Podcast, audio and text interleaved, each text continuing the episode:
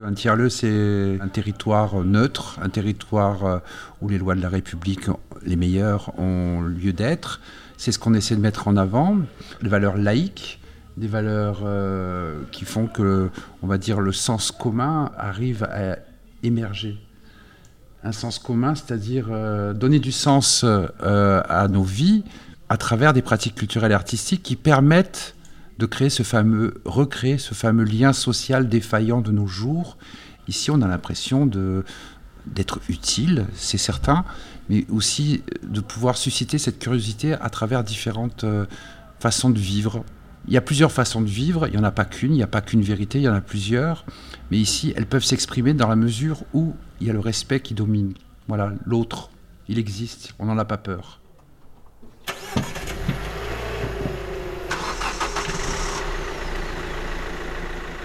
Sur la route, des histoires d'art et d'engagement. Une série radiophonique en 10 épisodes, réalisée en région Provence-Alpes-Côte d'Azur, préparée par Éric Mangion, réalisée par Pierrick Mouton et à l'initiative de Stéphane Guiglemet. Nous sommes aujourd'hui mardi à Nice, où nous rencontrons l'équipe de la Trésorerie, une association à visage multiple qui développe des projets artistiques et des actions sociales en plein cœur de la ville avec la participation de Joy Tinlan, médiatrice en service civique, Edwige Fourcou, médiatrice culturelle en charge des ateliers artistiques, Olivier Guénifet, médiateur culturel en charge de la programmation des événements culturels, Pénélope Morterol, chargée de projet, Isabelle Spitz, administratif, et Florence Forter, directrice. La première des, questions, c'est d'abord de vous présenter vos prénoms, vos noms et aussi vos, missions au sein de la structure. Qu'est-ce que vous faites effectivement euh, à la trésorerie? Ok, bah, moi je m'appelle Florence, Florence Forter. Je, bah, dirige euh, cette association. Donc euh, je coordonne les activités, mais c'est, euh, on va le voir, hein, un travail d'équipe avant tout. moi je m'appelle Pénélope Morterol et je travaille en tant que chargée de développement.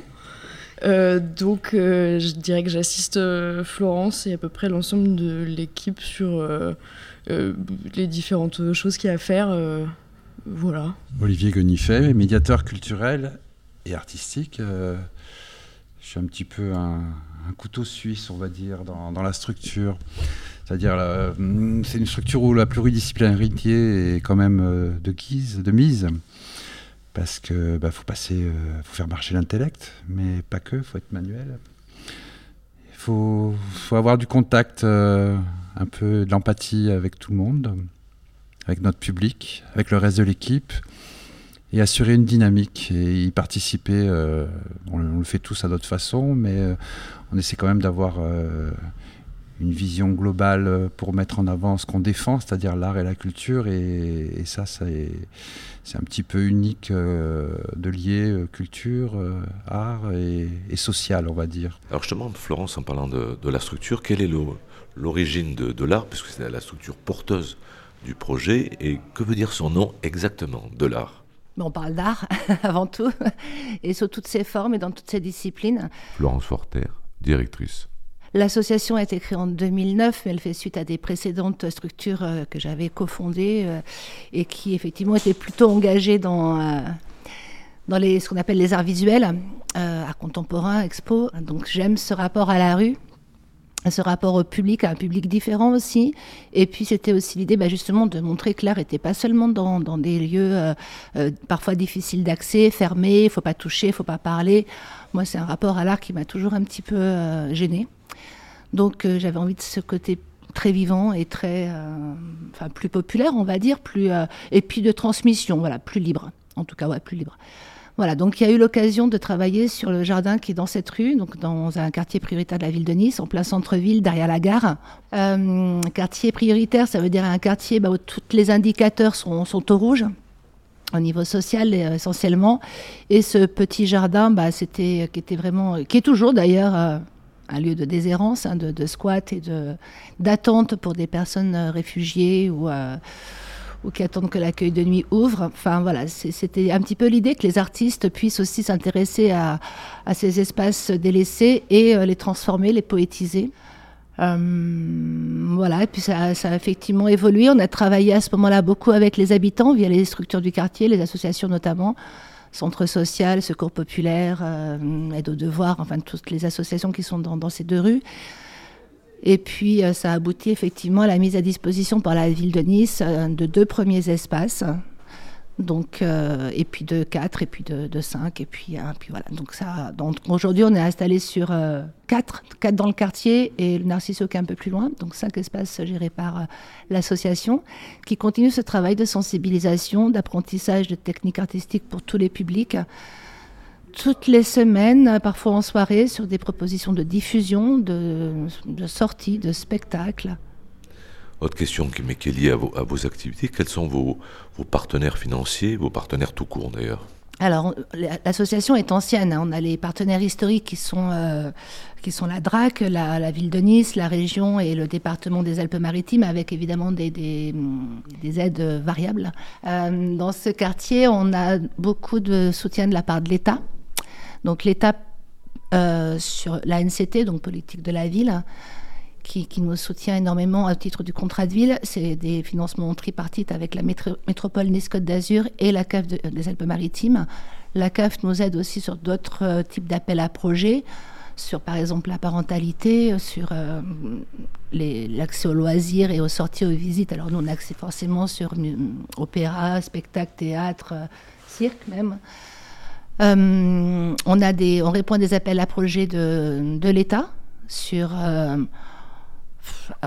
les objectifs sont variés. C'est la lutte contre le racisme, c'est les luttes féministes, c'est. Euh, enfin voilà, ça dépend vraiment des. Nous, on garde notre cœur de métier avec toute une, toute une, toutes des actions au cours de l'année qui se traduit souvent par des moments forts, des moments publics, des moments euh, euh, qui peuvent être un festival comme Festive qui a lieu deux fois par an, au Just for One Day qui est vraiment récurrent chaque année. On y met un petit peu tout comme restitution, un petit peu du travail euh, de l'année.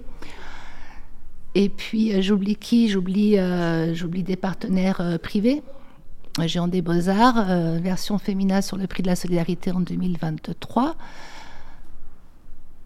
Alors une question un peu plus globale sur vos activités, je me tourne un peu maintenant vers l'équipe. J'ai lu que vous défendez une approche transversale de la création artistique en connexion avec l'espace public. Que, que signifie pour vous la transversalité? Elle signifie plein de choses. L'intergénération déjà. Edwige Fourcou, médiatrice culturelle. Voilà, les premiers aident, les seconds et euh, n'est pas celui qu'on croit qui aide. Plutôt. Euh, et la transversalité dans les projets. Par exemple, là, on a le carnaval qui arrive. Euh, le projet, c'est sur tous les ateliers, quels que soient les âges et, les ateliers, euh, on va faire des autoportraits. Voilà, donc euh, on va partir sur, la thématique du carnaval. Cette année, c'est les trésors du patrimoine. On est dans un lieu qui s'appelle la trésorerie et on s'amuse à dire que nos trésors, ce sont les gens qui, qui, fréquentent la trésorerie. Donc on est parti sur cette idée un peu farfelue de se dire, eh ben on va faire travailler ben non, moi je trouve pas non plus. On pourrait nous appeler les bisounours, ça des choses comme ça. Ils assument complètement. Euh, et donc sur, sur n'importe quel atelier, que ce soit de la couture, que ce soit du dessin, que ce soit de la céramique, on demande à chaque personne de faire son autoportrait et de faire une chimère de lui-même. Euh, C'est-à-dire bah de, faire, euh, de, de, de, refaire son visage avec tous les défauts qu'il peut comporter. Voilà. Et ça, on, on, pourrait penser que ça apprend aux enfants l'autodérision, et on se rend compte que en fait, c'est c'est peut-être aux adultes qu'il faut apprendre l'autodérision. Voilà, donc on est parti sur cette idée-là en se disant, ben, on va apprendre aux enfants à se moquer d'eux-mêmes pour accepter le fait que les autres se moquent d'eux.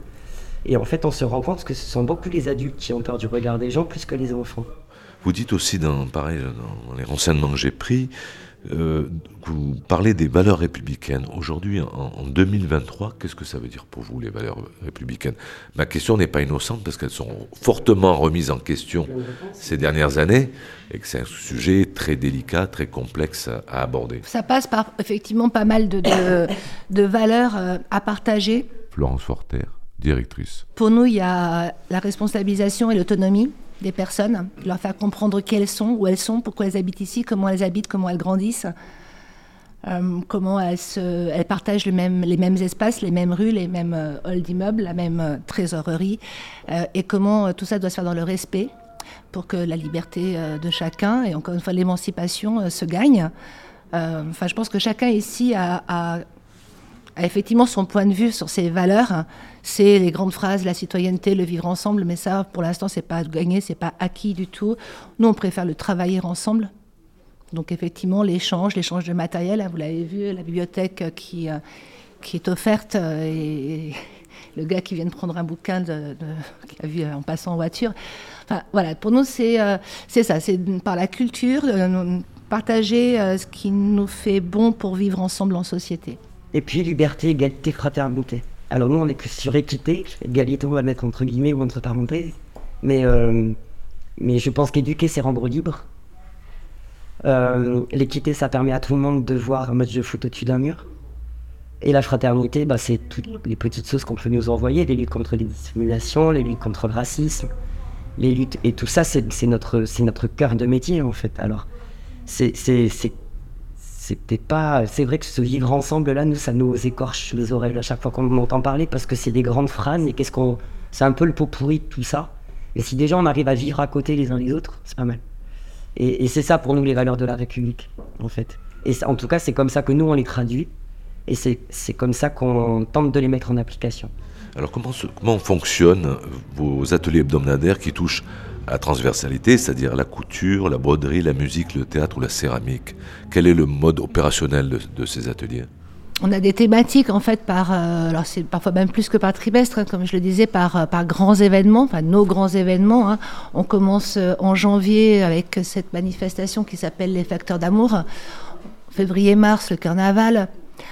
Euh, ensuite, je ne sais plus, mais toute l'année. on a Festive en mars aussi. Festive en mars, c'est en novembre. En décembre, on a euh, les Lumières, euh, Trachel étincelle. Le nom de la rue, c'est Trachel. Toute l'année, on a comme ça des, des temps qui rythment et qui permettent aux ateliers de s'orienter sur un moment collectif.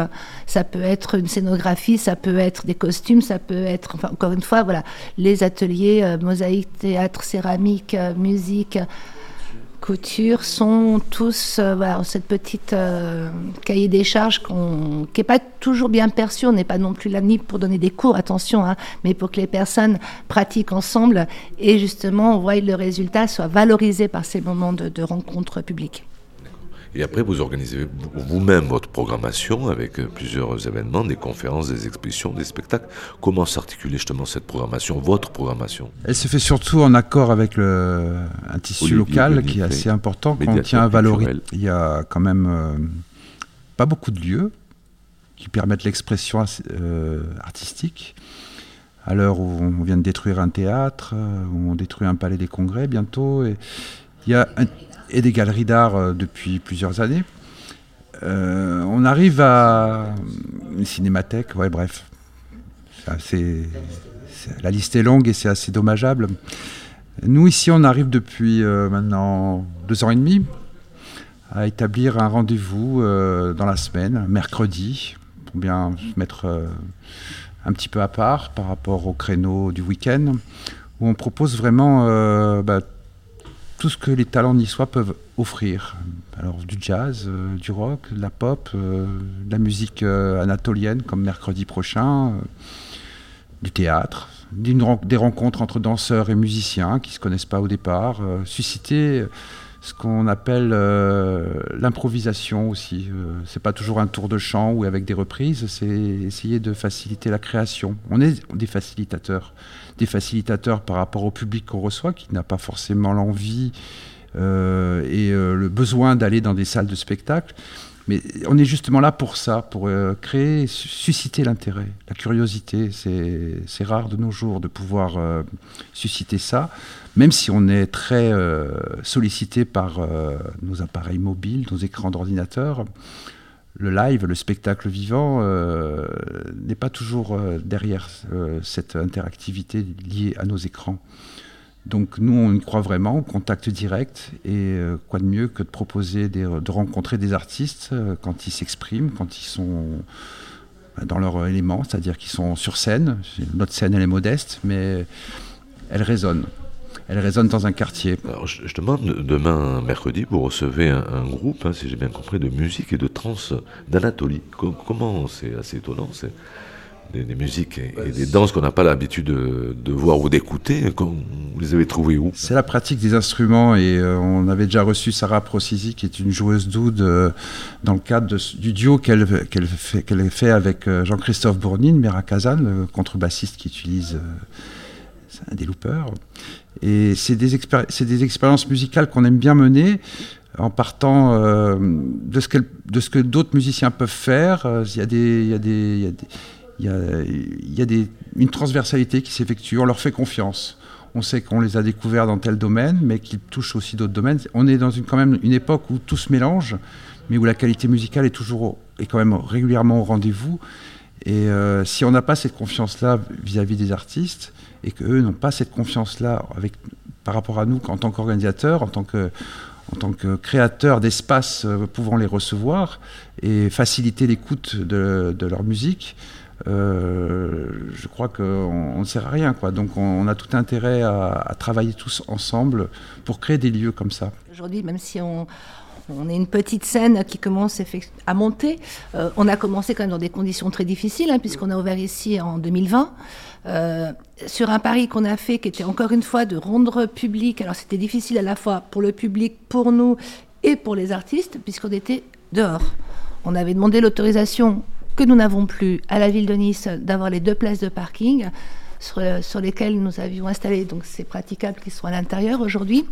Et pendant deux ans, les spectacles et les ateliers la journée hein, euh, ont lieu dehors, ce qui nous a réjouis et réjouissait, je pense, pas mal d'habitants qui étaient à leur fenêtre, hein, tous ceux qui justement n'avaient pas forcément euh, la facilité de descendre, de pousser la porte, en fait étaient euh, là, applaudissaient, c'était chouette, il faisait bon. Voilà, on a vécu des, grands moments et même pour les artistes, voir Lizzie Philippe danser alors que sa maman habite au premier étage de la rue Trachel et qu'elle sortait plus de chez elle depuis des années, c'était, c'était des, on a vécu des moments très très très émouvants. Vous employez aussi beaucoup dans vos, votre langage le mot expérimenté. Qu'est-ce qu'il signifie exactement pour, pour vous? Ben, On travaille avec de l'humain déjà, beaucoup. Florence Forter, directrice. Ça veut dire qu'on se remet aussi facilement en question? Expérimenter, c'est comment dire, je ne sais pas si les bruits de fond s'entendent, mais effectivement, il y a toute une bande de jeunes ici qu'on essaye, non pas de travailler avec, mais en tout cas d'insuffler le respect. Donc, c'est des formes différentes qu'on doit vraiment inventer. On est dans des, des rues où ces problématiques se répètent dans d'autres quartiers euh, en France, bien évidemment. Il n'y a pas de modélisation possible. Euh, dans un quartier centre-ville, il faut inventer en permanence. Tous ces lieux ont été inventés par rapport à une situation. On n'a jamais demandé à avoir 4-5 lieux à gérer. C'est au contraire très compliqué. Mais justement, euh, cette expérimentation se, traduit euh, bah, de façon très concrète par euh, les projets qui sont. C'est du sur-mesure en fait.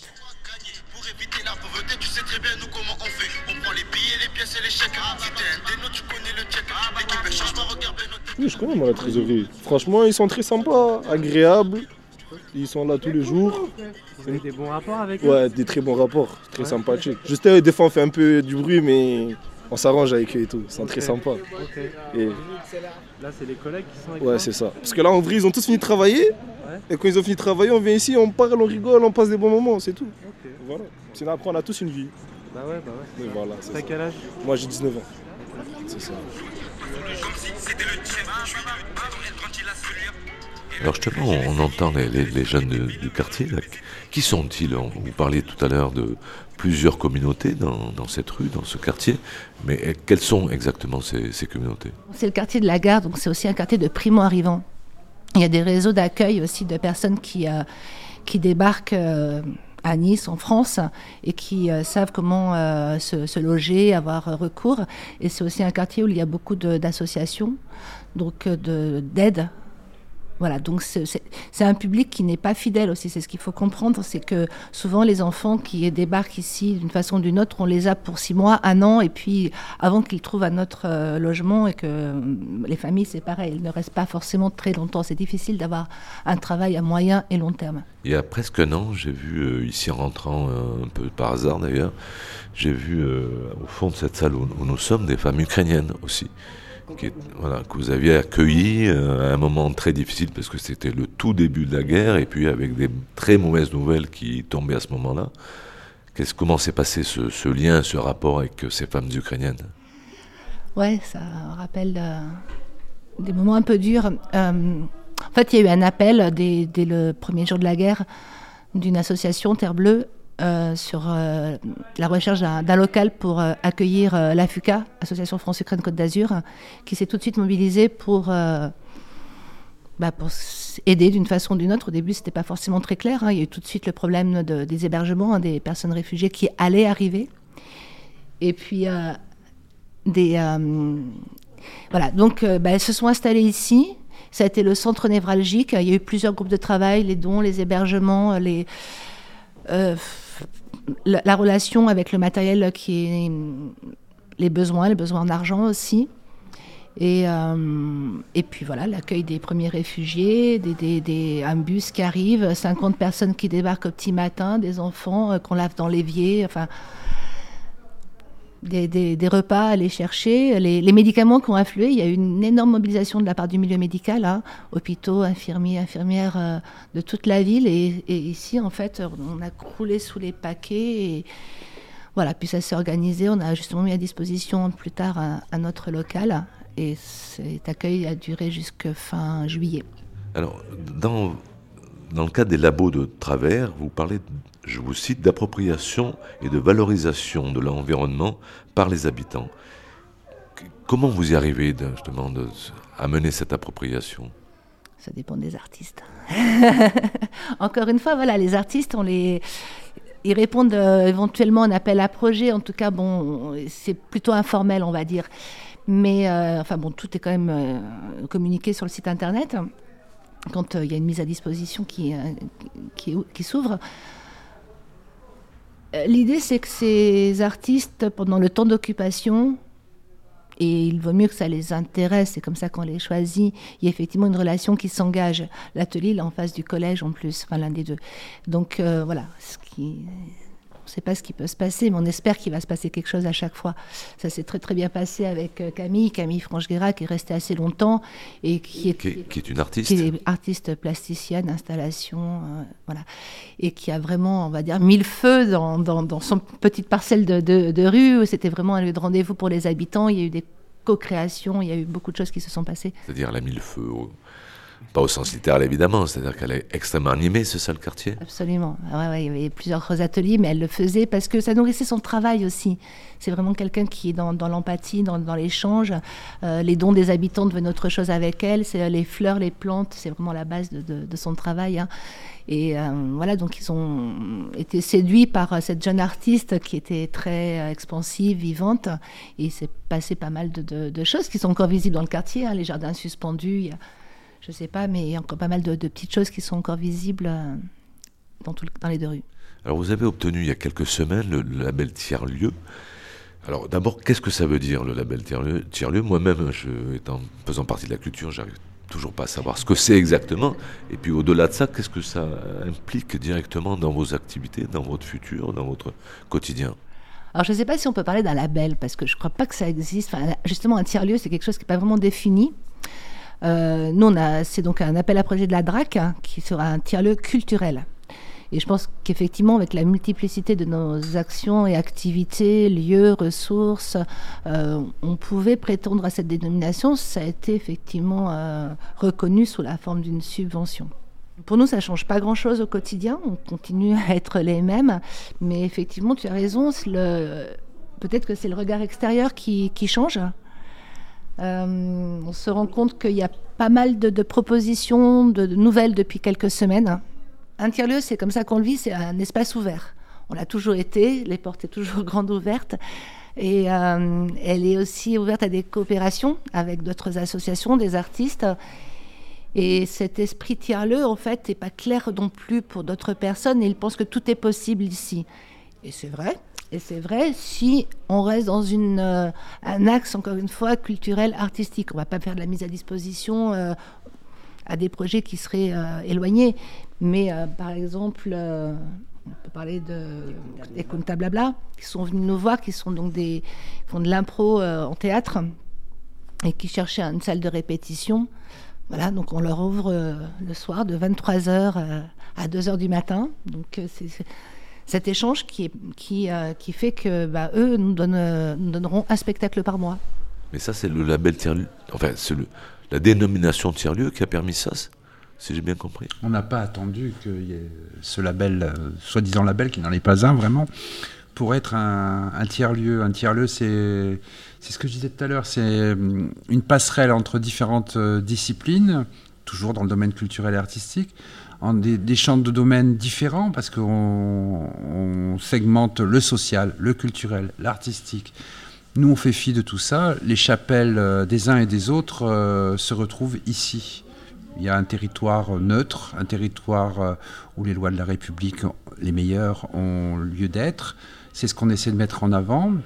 des valeurs laïques, des valeurs qui font que, on va dire, le sens commun arrive à émerger un sens commun, c'est-à-dire donner du sens à nos vies, à travers des pratiques culturelles et artistiques qui permettent de créer ce fameux, recréer ce fameux lien social défaillant de nos jours et la perte de sens qui, existe dans nos vies de tous les jours.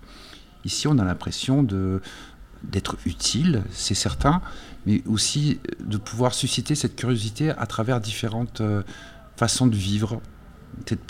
Euh, il y a plusieurs façons de vivre, il n'y en a pas qu'une, il n'y a pas qu'une vérité, il y en a plusieurs.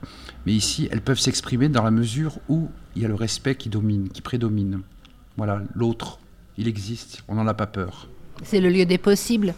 C'est-à-dire que ces personnes qui, tapent à la porte, elles ont parfois des demandes euh, incongrues, mais on l'a vu dans l'après-midi, la voisine qui veut une tasse de café, euh, une autre qui veut une photocopie, enfin des choses un peu simples comme ça. C'est tout un travail qu'on ne valorise pas. Enfin, c'est toute une relation plutôt humaine qu'on valorise pas, euh, qui fait qui fait sens pour pour nous.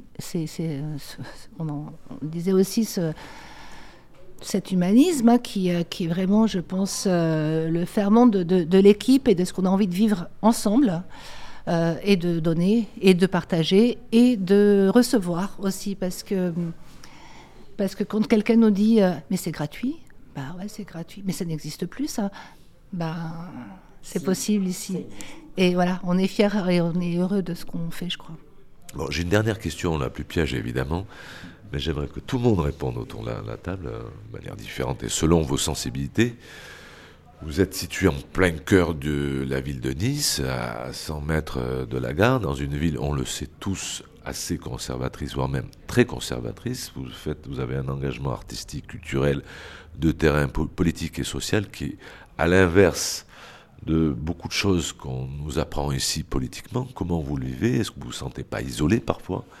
Euh, Parfois exclu aussi Enfin, comment vous ressentez euh, ce paradoxe social et politique que vous... Il est très valorisant ce paradoxe.